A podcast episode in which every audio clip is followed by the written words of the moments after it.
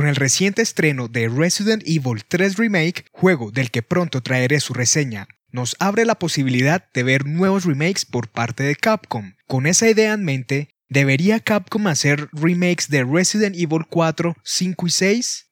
¿Qué amigos? Yo soy Daniel F. Vega y sean bienvenidos a un nuevo capítulo de Resident Evil aquí en su podcast Novozoide.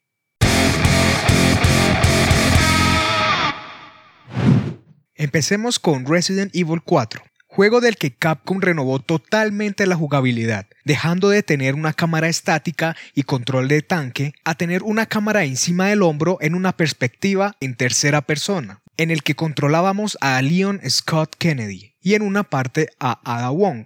Estos personajes tenían que adentrarse en una zona rural española con la misión de rescatar a la hija del presidente de los Estados Unidos, Ashley Fastidios Graham, de una secta conocida como los Iluminados, y de una nueva amenaza biológica, las plagas. Estamos ante el juego más porteado de la saga. Si Capcom pudiera portearla a una tostadora, estoy seguro que lo haría. Este es el mejor de los tres juegos de la segunda trilogía de esta saga, que si bien conserva el género de survival horror, ya empezábamos a ver que la acción se hacía cada vez más protagonista. Con base en esta premisa, ¿debería tener una versión remake? Honestamente, no es necesario, y hay varias razones para esto. Por un lado, ya obtuvimos una versión remasterizada en HD para la octava generación de consolas. Además, que en este juego tenemos que ir por diferentes locaciones. Y en Resident Evil 3 Remake vimos que Capcom apresuró la salida del juego teniendo que eliminar lugares icónicos del mismo. Y finalmente, porque la idea de Capcom con los remakes era recuperar la esencia de Resident Evil, sus zombies, el survival horror, y como en la cuarta entrega los villanos eran los ganados, estarían tentados a volverla a embarrar. Dañarían el concepto de remake y dañarían el legado de Resident Evil 4, que es uno de los mejores Resident Evil y que es casi perfecto. Seguimos con Resident Evil 5 que llegó en el año 2009, y en el que controlábamos a Chris Redfield y a Sheva Alomar, en esta entrega nos ubicamos en Kiyuyu, un pueblo ubicado en África con la misión de eliminar la amenaza biológica del virus Uroboros, mezcla del virus T, el G, el T verónica, las plagas, teniendo como base el virus progenitor. En este juego vuelven viejos conocidos como Albert Wesker y Jill Valentine, esta vez trabajando para una nueva compañía farmacéutica conocida como Tricel. Ahora bien, ¿debería Resident Evil 5 tener su remake?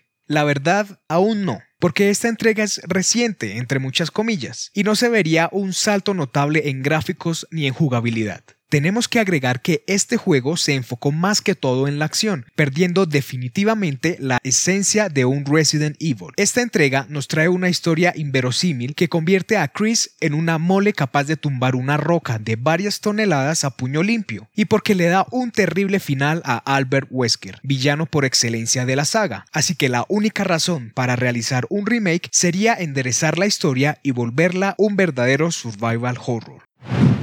Ahora bien, con Resident Evil 6, que es de lejos el peor juego de esta segunda trilogía y que es la clara muestra del que mucho abarca, poco aprieta. Debo ser honesto con ustedes, chicas y chicos. A mí me gustó este juego. Es un buen juego, es entretenido, pero es un horrible Resident Evil. En esta entrega tenemos una historia fragmentada, con siete protagonistas y ninguno de ellos es Jill Pixeles Valentine. Contamos con Chris Redfield y Pierce Nivans en China, Cherry Birkin y Jake Mueller, hijo metido con calzador de Albert Wesker y prueba que Capcom se dio cuenta que la cagó con el final de este villano. Ellos se encuentran en Edonia, un país de Europa del Este. También está Leon Scott Kennedy y Elena Harper en los Estados Unidos y finalmente Ada Wong en todos los escenarios anteriores. El villano de esta entrega es Derek Simmons, con el nuevo Virus C. Vimos que para Resident Evil 4 no es necesario un remake, pero que no nos disgustaría si llegase. Y para Resident Evil 5 solo debería existir para arreglar la historia y tomársela más en serio. En cambio para Resident Evil 6... No,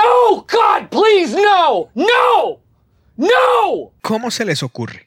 En este juego el canon se fue para el carajo. Capcom no sabía qué hacer con su IP, no sabía si complacer a los fans clásicos o a los nuevos fans. ¿Cómo traer el Resident Evil numerado menos querido, por no decir odiado? Aparte de retomar la esencia survival horror, la compañía quería usar la nostalgia para vender más juegos. Y no es que haya mucha nostalgia de este juego que digamos. En ese escenario particular sería mejor ver un remake del Revelations 1. Pero entonces, ¿eso quiere decir que Capcom debería dejar de hacer remakes? No todavía. Aún hay unos juegos que merecen tener su remake, por ejemplo los Dino Crisis, y estamos todos de acuerdo que el Resident Evil Código Verónica también, juego que Capcom tiene un poco olvidado debido a sus discretas ventas, pero que es uno de los mejores Resident Evil. Esta sería la oportunidad de hacerle honor al juego y los fans lo recompensaríamos comprándolo. En Código Verónica nos encontrábamos con Claire y Chris Redfield en la isla Rockford, en una de las instalaciones de investigación de Umbrella. El juego aún tiene una cámara fija, pero los gráficos no son pre-renderizados. Este es el primer juego de la saga en tener escenarios en 3D. Este hipotético remake debería recoger lo mejor de los dos remakes anteriores y aprender de los errores de estos. Por un lado, tener un escenario para Claire y otro para Chris, con la jugabilidad de Jill y de Carlos del Resident Evil 3 respectivamente. Mezclar la inteligencia artificial de Mr. X y de Nemesis, retomar el backtracking y los puzzles del 2 y por favor, por favor, tómense su tiempo. No nos entreguen un juego como el Resident Evil 3, que efectivamente es un gran juego, pero sí que se siente un poco apresurado. En conclusión, queremos un remake del código Verónica como una oportunidad para reivindicar esta entrega. Y por otro lado, un remake del 4 no lo veo necesario porque el original envejeció muy bien, pero que no nos haría daño que llegara. Al contrario, es otra excusa para revisitar la historia. Y si Capcom la llega a embarrar, pues tenemos el original y no hay problema. Para el Resident Evil 5